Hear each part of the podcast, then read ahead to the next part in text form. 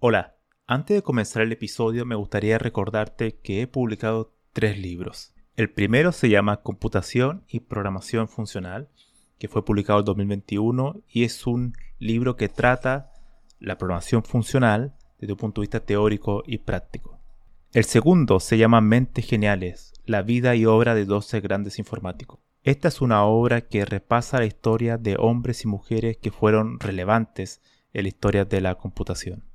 Y el último, el más reciente, se llama Principios de Programación, donde explico una nueva forma de entender la programación a través de ocho conceptos. Todos estos libros se pueden encontrar en librerías en España o en Amazon y también en Latinoamérica se puede encontrar a través de Mercado Libre y Busca Libre. Para más detalles pueden visitar mi sitio web camilochacón.com.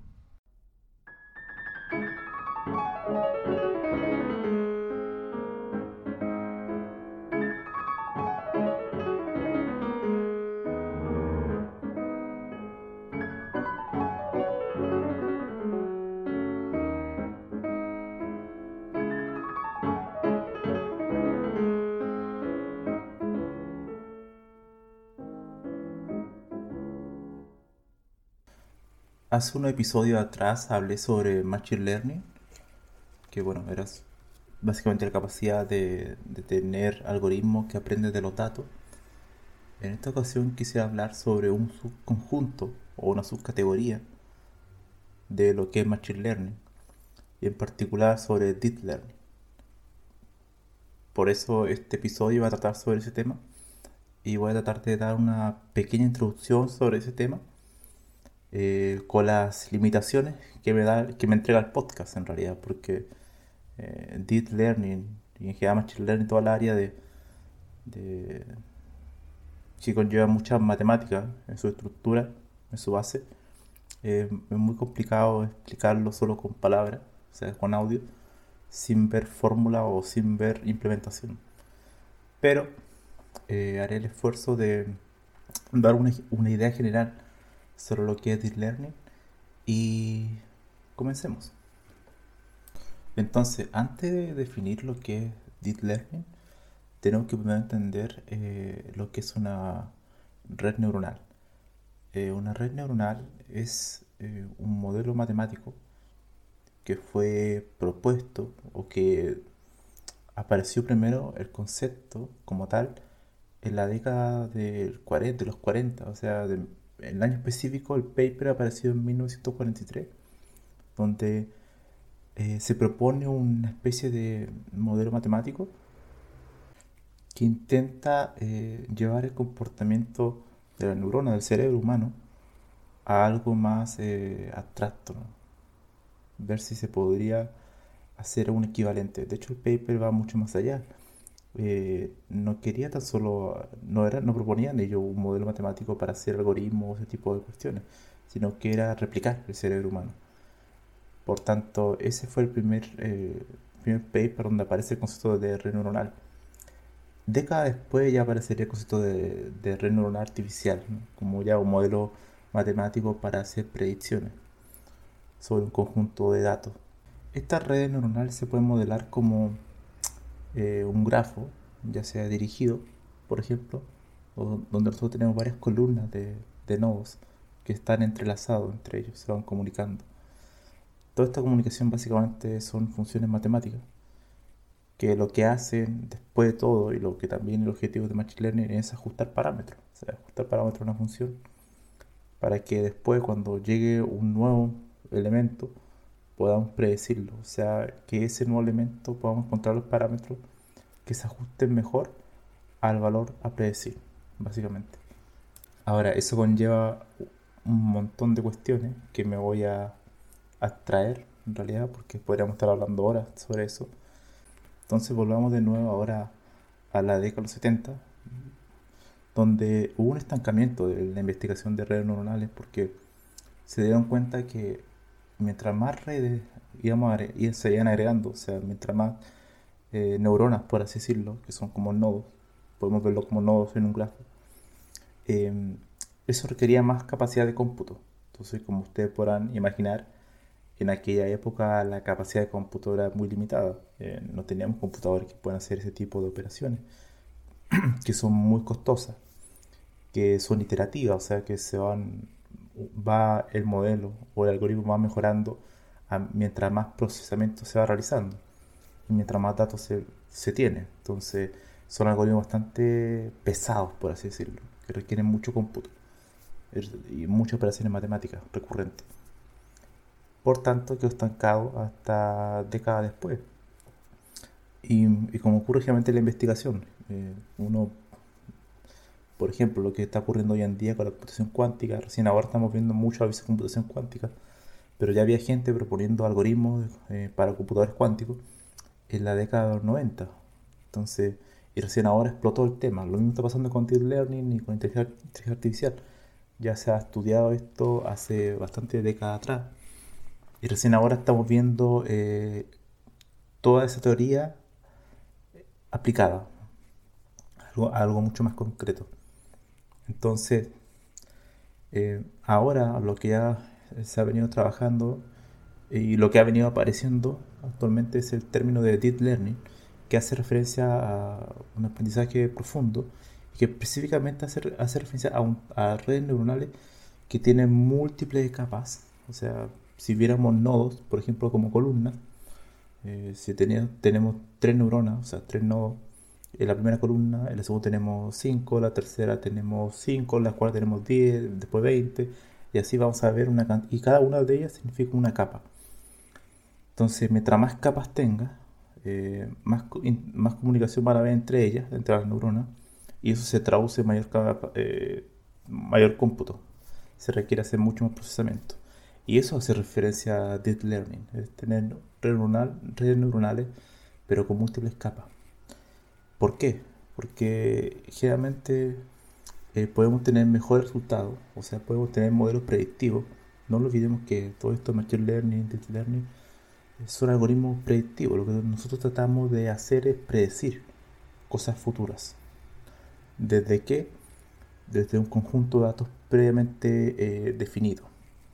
Ahora, alguien me podría decir, bueno, eh, ¿eso en qué se diferencia con Machine Learning entonces? En Machine Learning, por ejemplo, eh, veamos un ejemplo.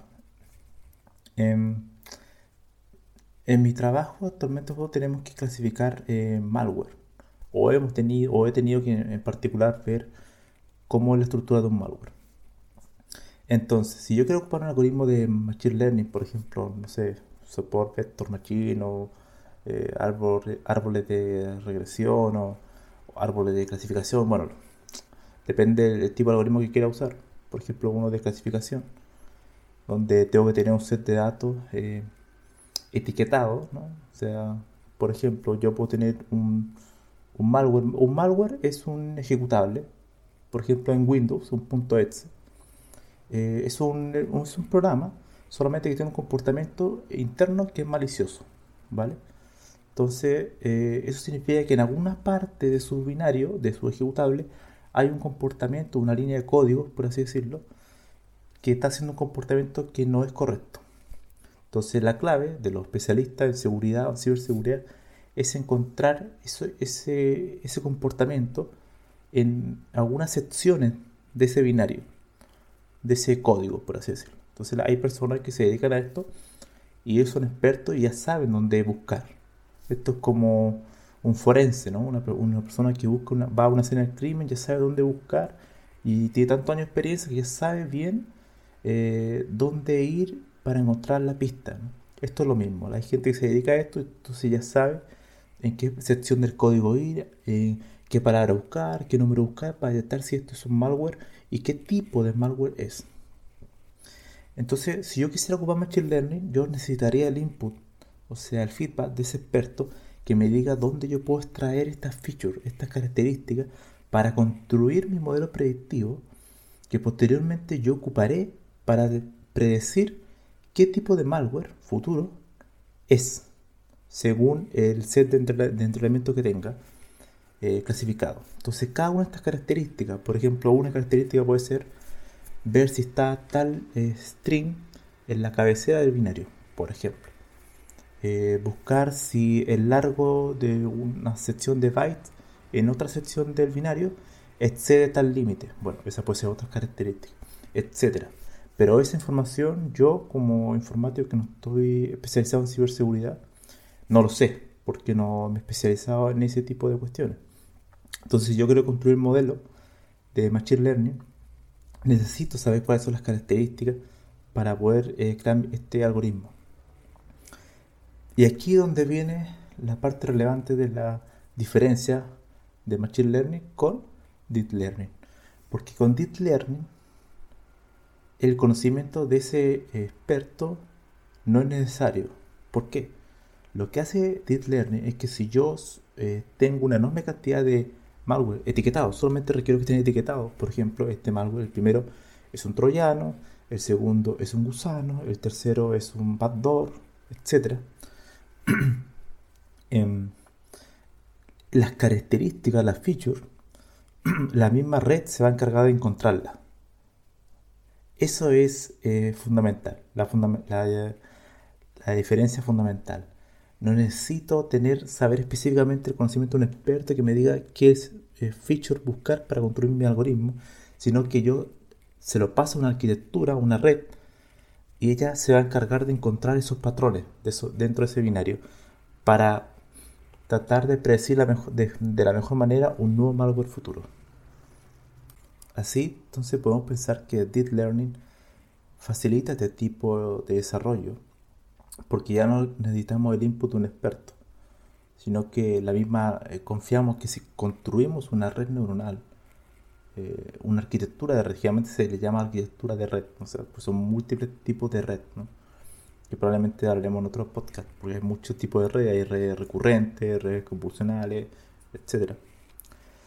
Em, entonces, si uno construye un tipo de arquitectura de red, con cuántas cantidades de capas, con cuántas cantidades de neuronas, etc., nosotros podríamos eh, predecir muy bien y que la misma red encuentre esos patrones por nosotros.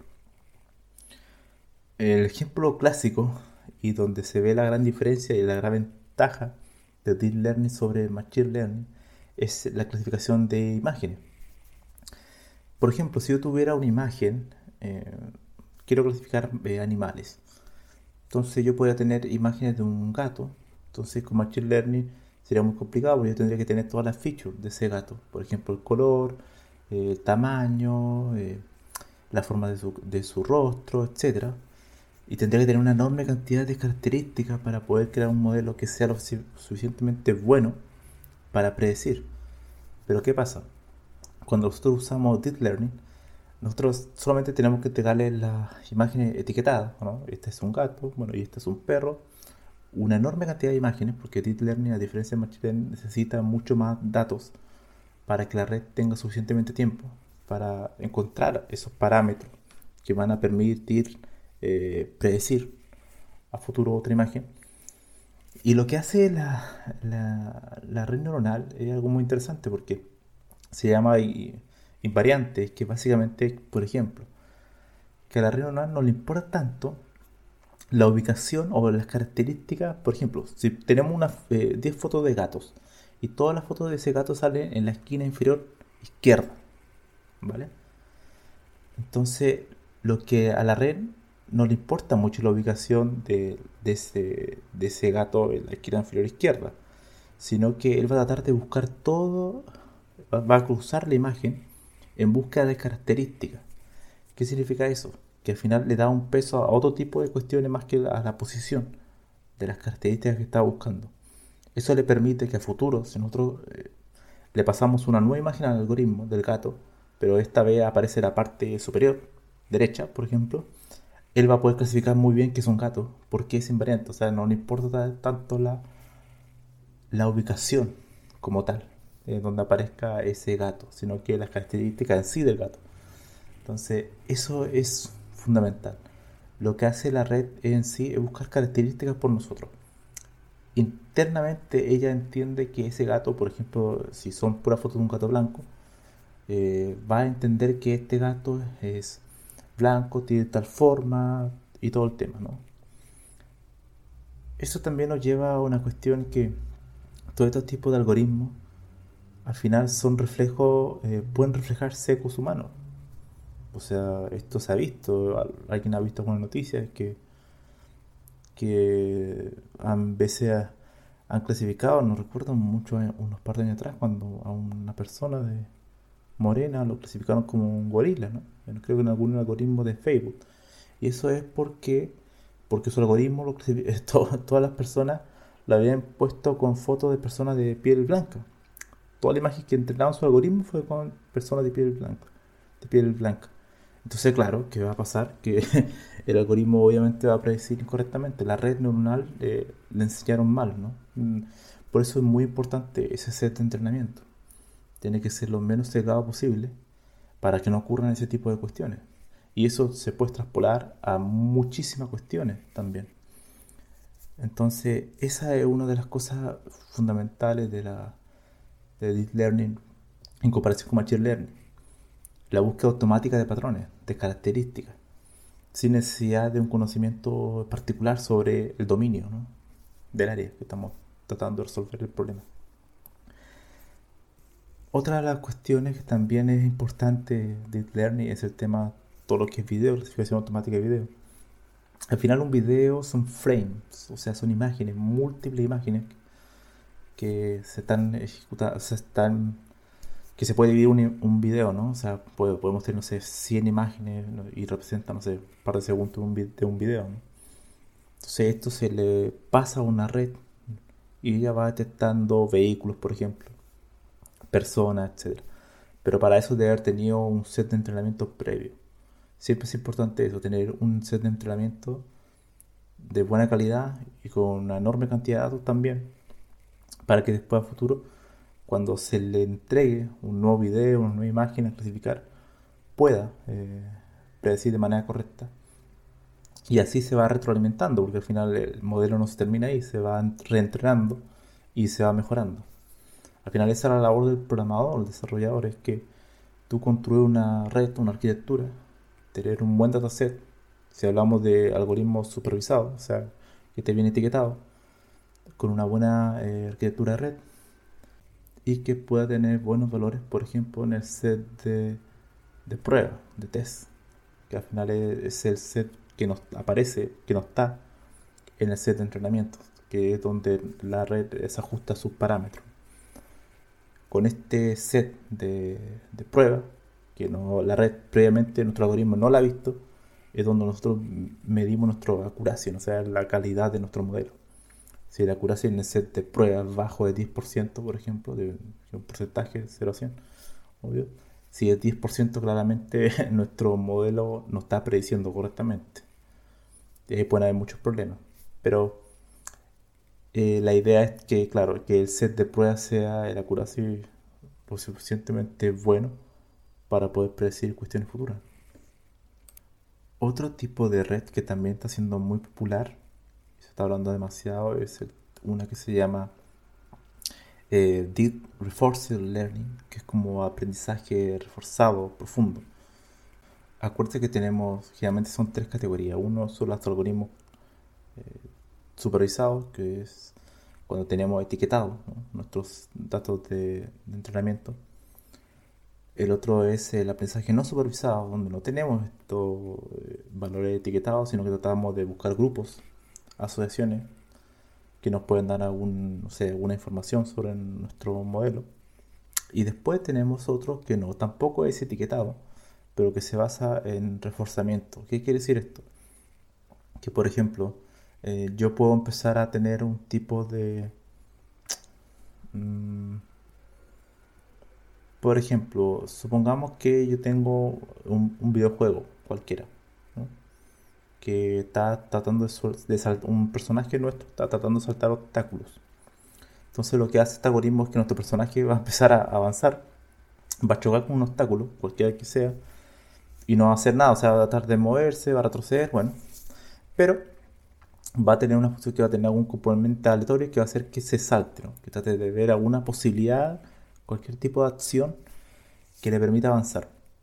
Entonces al principio va a empezar a chocar, a chocar, hasta que, según nuestra política, por así decirlo, de este personaje haga un movimiento que sea correcto para nuestro algoritmo, lo vamos a recompensar. Entonces, una vez que vea que este personaje salte, se mueva un poco hacia arriba y sobrepase este obstáculo, lo vamos a recompensar. Le vamos a dar un puntaje a algo, porque esto se traduce básicamente en un valor, o sea, un valor matemático, un vector. Y entonces la siguiente vez que él eh, avance va a entender, o sea, el algoritmo en sí va a entender que cuando él se mueve hacia arriba, cuando esté chocando contra algo y se mueva hacia arriba, es algo positivo. Entonces, ahora vamos a tener nuestro personaje, va a seguir avanzando, saltó el primer obstáculo, va a seguir avanzando, va a chocar de nuevo, pero ahora ya no va a chocar tantas veces, va a chocar solamente una vez y automáticamente a empezar va a tener mayor probabilidad de saltar hacia arriba. ¿Por qué? Porque él previamente ya sabe que fue recompensado por ese movimiento hacia arriba. Entonces ahora va a saltar hacia arriba, ¿no? Y se la va a volver a recompensar. Entonces va a tener mayor recompensación por eso. Y ahora vayamos al tercer obstáculo. Él va a encontrar esa piedra, por así decirlo, o lo que sea. Y ya automáticamente va a saltar. Va la va a ver y va a saltar porque ya sabe previamente que así fue como superó, fue recompensado. Así es como trabajo ese, tipo de, de redes neuronales, que es bastante poderosa y que dicen que podría ser como el camino hacia la, a la superinteligencia artificial, que, que, al final la idea final es tratar de replicar el comportamiento del cerebro. Y dicho sea de paso, eh, las redes neuronales artificiales se basan o se inspiran, como, mencioné anteriormente en ese paper de los años 40, en cómo funciona el cerebro. Aunque eso está hoy en día también muy alejado de lo que es, porque el cerebro humano es mucho más complejo que una red neuronal profunda o cualquier cosa computacional. Todavía no llegamos a ese nivel donde podamos eh, encontrar, por así decirlo, el, algoritmo que podamos entender nuestro cerebro. Todavía hay muchas incógnitas que la neurociencia está investigando. Y eh, al final, como uno siempre tiene que, o sea, uno recuerda, la computación se basa en replicar cuestiones. Es decir, para nosotros poder llevar algo a la computación tiene que existir en algún ámbito para poder llevarlo a una parte que es la búsqueda de la automatización o automatizar algo. Pero para poder automatizar algo tenemos que conocerlo. Por tanto, como todavía no sabemos cómo funciona en detalle ese, entre comillas, algoritmo del cerebro, eh, cuestiones como la creatividad, eh, cómo pensamos, la intuición, todo ese tipo de cuestiones, la conciencia, por ejemplo, eh, son un misterio todavía, no sabemos cómo replicarlo en un modelo computacional. Algunos dicen que jamás lo lograremos, otros dicen que solamente es cosa de tiempo, años, para lograrlo. Pero hasta ahora lo que tenemos más cercano son las la redes neuronales profundas y sobre todo este de reforzamiento que está siendo bastante utilizado para múltiples cuestiones, donde ya no necesitamos un modelo eh, etiquetado para clasificar, sino que básicamente tenemos un algoritmo que va recompensando según, obviamente, restricciones o función objetivo que nosotros tengamos. Una política de recompensa según una acción en particular. Entonces la pregunta que puede surgir ahora es que ¿Cómo yo puedo empezar a aprender redes neuronales? O Deep Learning, que es el nombre más estándar. Em, una de las cosas que uno se topa cuando empieza a trabajar con Machine Learning o Deep Learning es que, claro, tú puedes, por ejemplo, el lenguaje principal, que prácticamente la gran mayoría de las personas usan, es Python Em, hay múltiples librerías de gran calidad en Python, por eso se utiliza Python. Por tanto, por ejemplo, eh, Scikit-learn, eh, Keras, PyTorch, etc. Son muy buenas eh, librerías para trabajar con Machine Learning y Deep Learning en Python. Y hay múltiples tutoriales de Deep Learning y de Machine Learning por internet de gran calidad, videotutoriales, libros y mucho gratuito yo creo que uno puede empezar a hacer algoritmos de clasificación, todo ese tipo de cuestiones. El tema principal de Deep Learning, porque a muchas personas les cuesta, o Machine Learning, por así, para hablar más en general, es que tiene una enorme cantidad de conceptos. por ejemplo, el accuracy, la función de pérdida, eh, todo el tema de lo que son las capas, los tipos de redes, la múltiple cantidad de algoritmos de Machine Learning, eh, el set de entrenamiento, el set de validación, el set de prueba, eh, el overfitting, o sea, el, sobreajuste, y así un sinnúmero de conceptos que hay que entender para poder crear este tipo de algoritmos que uno puede seguir un tutorial y hacerlo, replicarlo.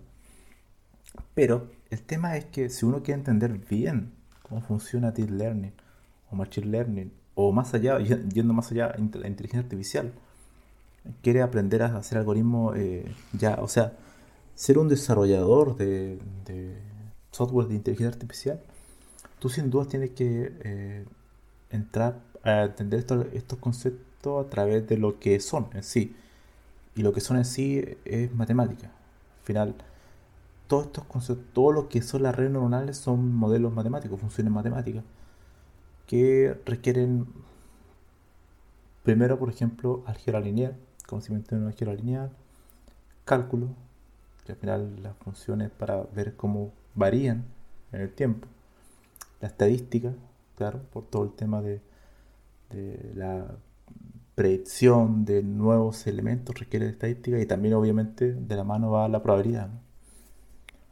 Entonces, eh, esas son las, áreas de la matemática que son fundamentales para poder entender Machine Learning y Deep Learning. O sea, si quieres entender bien lo que estás haciendo y no solo, por ejemplo, copiar un código, pegarlo y ver que funciona, bueno, vas a tener que eh, estudiar eso para poder después eh, comprender los tutoriales ya que son un poco más teóricos, que te explican un tipo de red, por ejemplo, en particular, cómo funciona. Y yo creo que eso va a marcar un, un antes y un después en tu carrera como programador. En realidad lo que se necesita hoy en día son muchas personas que sepan Machine Learning, Deep Learning. Y son pocos los que lo saben bien. Es un área bastante desafiante y, hay que estudiar bastante, de hecho, porque son muchos conceptos. Por tanto, uno tiene que partir de a poco, quizá partiendo en Machine Learning, entendiendo cómo funciona ese tipo de algoritmos y después avanzar a Deep Learning, para entender mejor los algoritmos que propone esta área. Otra cuestión interesante de Deep Learning es que hace uso de la GPU. Generalmente uno cuando hace un algoritmo eh, todo ese cálculo matemático se está, realizando en la CPU, en el procesador. Pero Deep Learning, como requiere tanto, eh, como es tanto el cómputo que necesita hacer, dada la enorme cantidad de funciones matemáticas que se están calculando de manera iterativa y recurrente para ajustar estos parámetros que nos permitan predecir, eh, eso es muy costoso, porque al final esos son vectores, son matrices, tensores, después de todo. Y eso, ese tipo de operaciones, una GPU la puede hacer muy bien. La GPU puede tener cientos de core. O sea, cuando yo tomo un vector, una multiplicación, por ejemplo, de matrices, le paso a, a la GPU que está optimizada para eso. Y esa operación la ejecuta en paralelo en cientos de core y va a ser, el resultado va a ser muchísimo más rápido que en una CPU Intel o AMD que venden en el mercado. Una GPU para ese tipo de operaciones eh, son geniales. De hecho, está así que Nvidia tiene modelos de GPU que son hechas para deep learning, para para que tú empieces a, ejecutar tu algoritmo sobre esta. ¿Y en qué se traduce eso? Una menor eh, una reducción en el tiempo de cómputo de tu algoritmo, que para algunas personas obviamente eso es fundamental, o sea, tener, tener por ejemplo, tienen problemas que son con instancias muy grandes, por ejemplo, eh, tener un problema de grafo, no sé, por ejemplo, buscar algún tipo de problema matemático sobre un grafo, pero si ese grafo, por ejemplo, crece, o sea, si no tenemos, si tenemos 100 nodos, por ejemplo, con una CPU, un algoritmo cualquiera, lo puedo resolver sin problema. Pero cuando son millones de nodos, son billones de nodos, ahí ejecutar un algoritmo de deep learning eh, sin duda marca la diferencia si vas a ocupar una CPU, una CPU o una GPU y tener una GPU, vas a notar que es mucho más rápido. Porque ese está hecha para ese tipo de, de operaciones matemáticas. Así que, bueno, Deep Learning es un es algo muy apasionante. De hecho, el ejemplo que di de, de malware, la clasificación de este tipo de, de ejecutable malicioso, es algo que he estado trabajando también en, en, en la empresa que estoy actualmente, donde hemos aplicado un poco de Deep Learning. De hecho, no tan solo eh, se traduce en, en clasificar este tipo de binarios, sino que tú también puedes, por ejemplo, eh, predecir secuencias de caracteres. Una de las cosas que también habíamos, estábamos trabajando era cómo puedes detectar una secuencia de caracteres contiene eh, algún tipo de palabra que no corresponda o algún tipo de patrón que no corresponda a algo útil para nosotros. Por ejemplo, supongamos que tú necesitas clasificar una eh, distintos tipos de, de, de, string, por así decirlo. Por ejemplo, una categoría puede ser los string que son random, aleatorio, o sea, dígitos y letras mezcladas. Después tenemos otro tipo de string que son la URL, que tiene una, tiene una estructura en particular porque parte con HTTP, eh, dos puntos, barras, etcétera. Después tenemos, por ejemplo, el path, o sea, la ruta de un archivo en tu disco duro. En Windows sería C, por ejemplo, en, general sería C, dos puntos, el nombre de la carpeta, barra, nombre de la carpeta, barra, etc. También tenemos quizás otro tipo de estructura. Por ejemplo, cuando uno ve eh, eh, la información de los requests de una página web, de un por ejemplo, el header, uno ve la información del navegador, o sea, de tu navegador, cuando entraste a ese sitio web, que no sé, es Chrome, versión tanto, a la hora tanto, bueno, todos esos tipos son, eh, uno podría, si tiene múltiples ejemplos, de cada una de estas categorías de string, pasárselo a una red. Yo se lo entrego a una red y lo etiqueto, y lo etiqueto cada uno de ellas. Esta es una URL, este es un, eh, un path, este es un random, este es un, bueno, lo que sea. Y la propia red internamente cuando empieza a ejecutar su algoritmo va a empezar a encontrar estas características de manera automática. Entonces internamente va a encontrar que cuando que va a entender que una URL comienza con HTTP, con dos puntos, barra barra, etcétera Después de entender que este random, que en realidad el random no tiene ningún patrón en particular, pero sí tiene letras y dígitos de manera aleatoria. Entonces la red, cuando reciba una nueva URL, por ejemplo, o un nuevo random cualquiera, lo va a clasificar muy bien. Y eso es lo que hemos estado haciendo para eh, clasificar cabecera.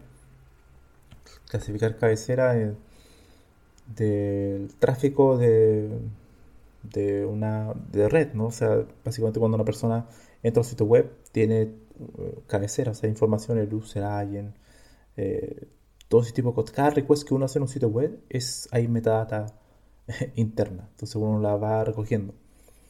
Y hay personas que cuando hacen un ataque, o sea, un, malware, hacen un request y claro, están pasando información eh, maliciosa entre, ese, en, entre esas cabeceras. Entonces lo que uno trata de hacer es tratar de clasificar bellas para encontrar estos patrones indebidos, por así decirlo. Y si nos envían información que no es relevante, por ejemplo un random o un hash, bueno, descartarla y no, crear eh, algún tipo de almacenamiento o información irrelevante en nuestra base de datos. Entonces, si nosotros tenemos este tipo de red, algoritmo predictivo muy bien, vamos a poder clasificar de manera correcta esto, sin necesidad de hacer lo que se hacía antes, que era tener eh, tener que programar, por así decirlo, de manera muy simple, crear if, string matching, o sea, eh, búsqueda dentro del string, buscar si comienza con HTTP o un rey, una expresión regular, por ejemplo, para cada una de estas categorías, y que pase por todas las categorías, pues todos los if, por así decirlo.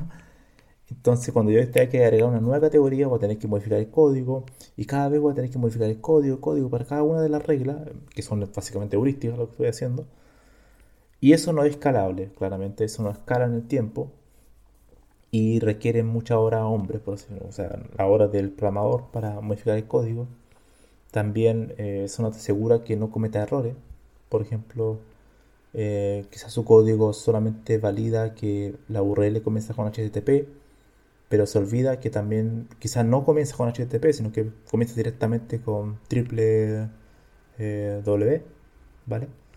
Entonces, y ahí automáticamente su algoritmo, su if, su expresión regular, que no la tenía contemplado eso, muere. y ya, ya no, no, lo clasificó bien. Entonces, si yo le entrego a la red neuronal ejemplos con que comience con W y, con, y también comienza con HTTP, para nosotros es indiferente. La red va a encontrar que hay patrones en común, esas características, y lo va a entender por nosotros. Entonces va a poder predecir correctamente.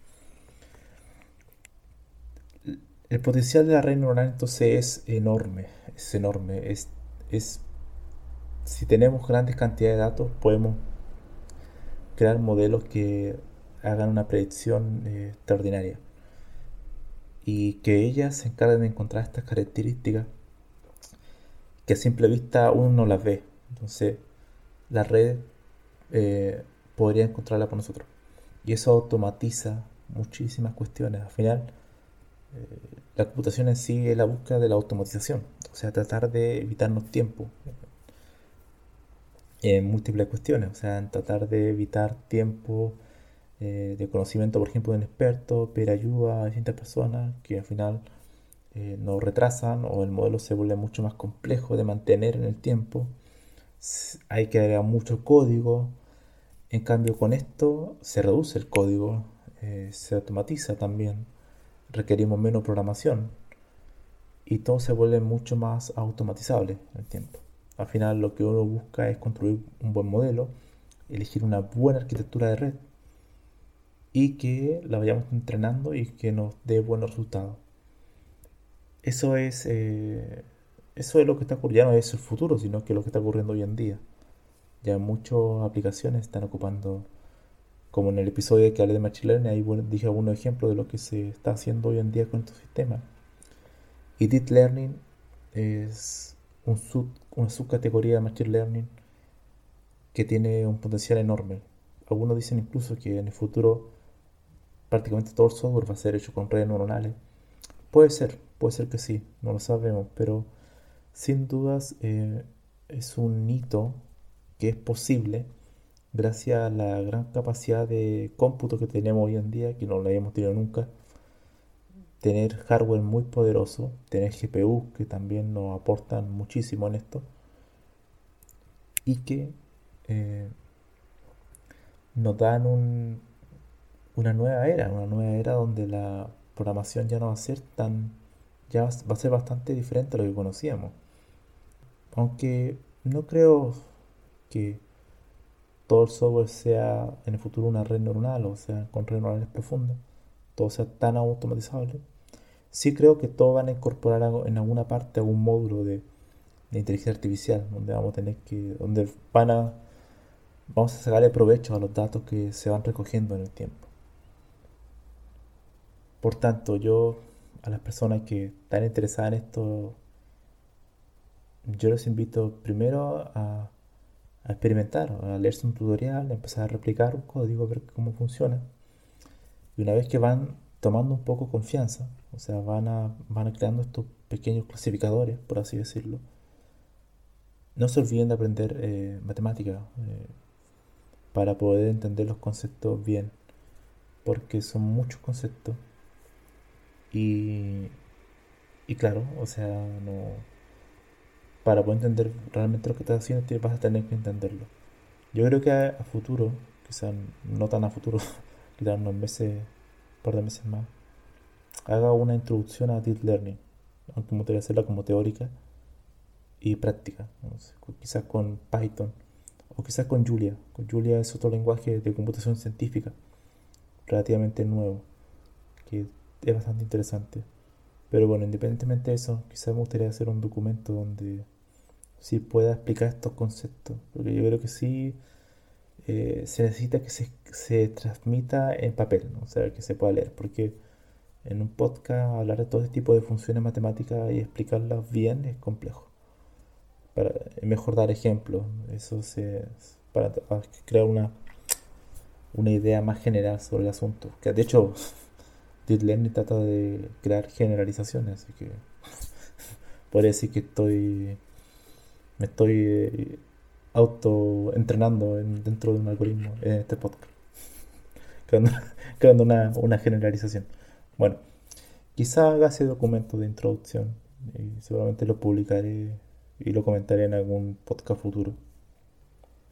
Están todas las personas invitadas, yo creo que todas las personas creo que conocen mi sitio web, canuchacom.com, creo que sale, ahí sale mi correo, si alguien quiere mandarme algún tema, eh, comentario, insulto, siempre bienvenido, siempre, siempre bienvenido. Así que eh, ahí me pueden mandar algún tipo de recomendación sobre algún tema. Otro tema que quiero hablar en el futuro, quizás va a ser en el próximo podcast, es sobre teoría de la información. Mm, todo el tema de la entropía de los datos. ¿Qué es la información en sí? Eh, es un tema también apasionante. Pero bueno, eso será para otro podcast. Nos vemos.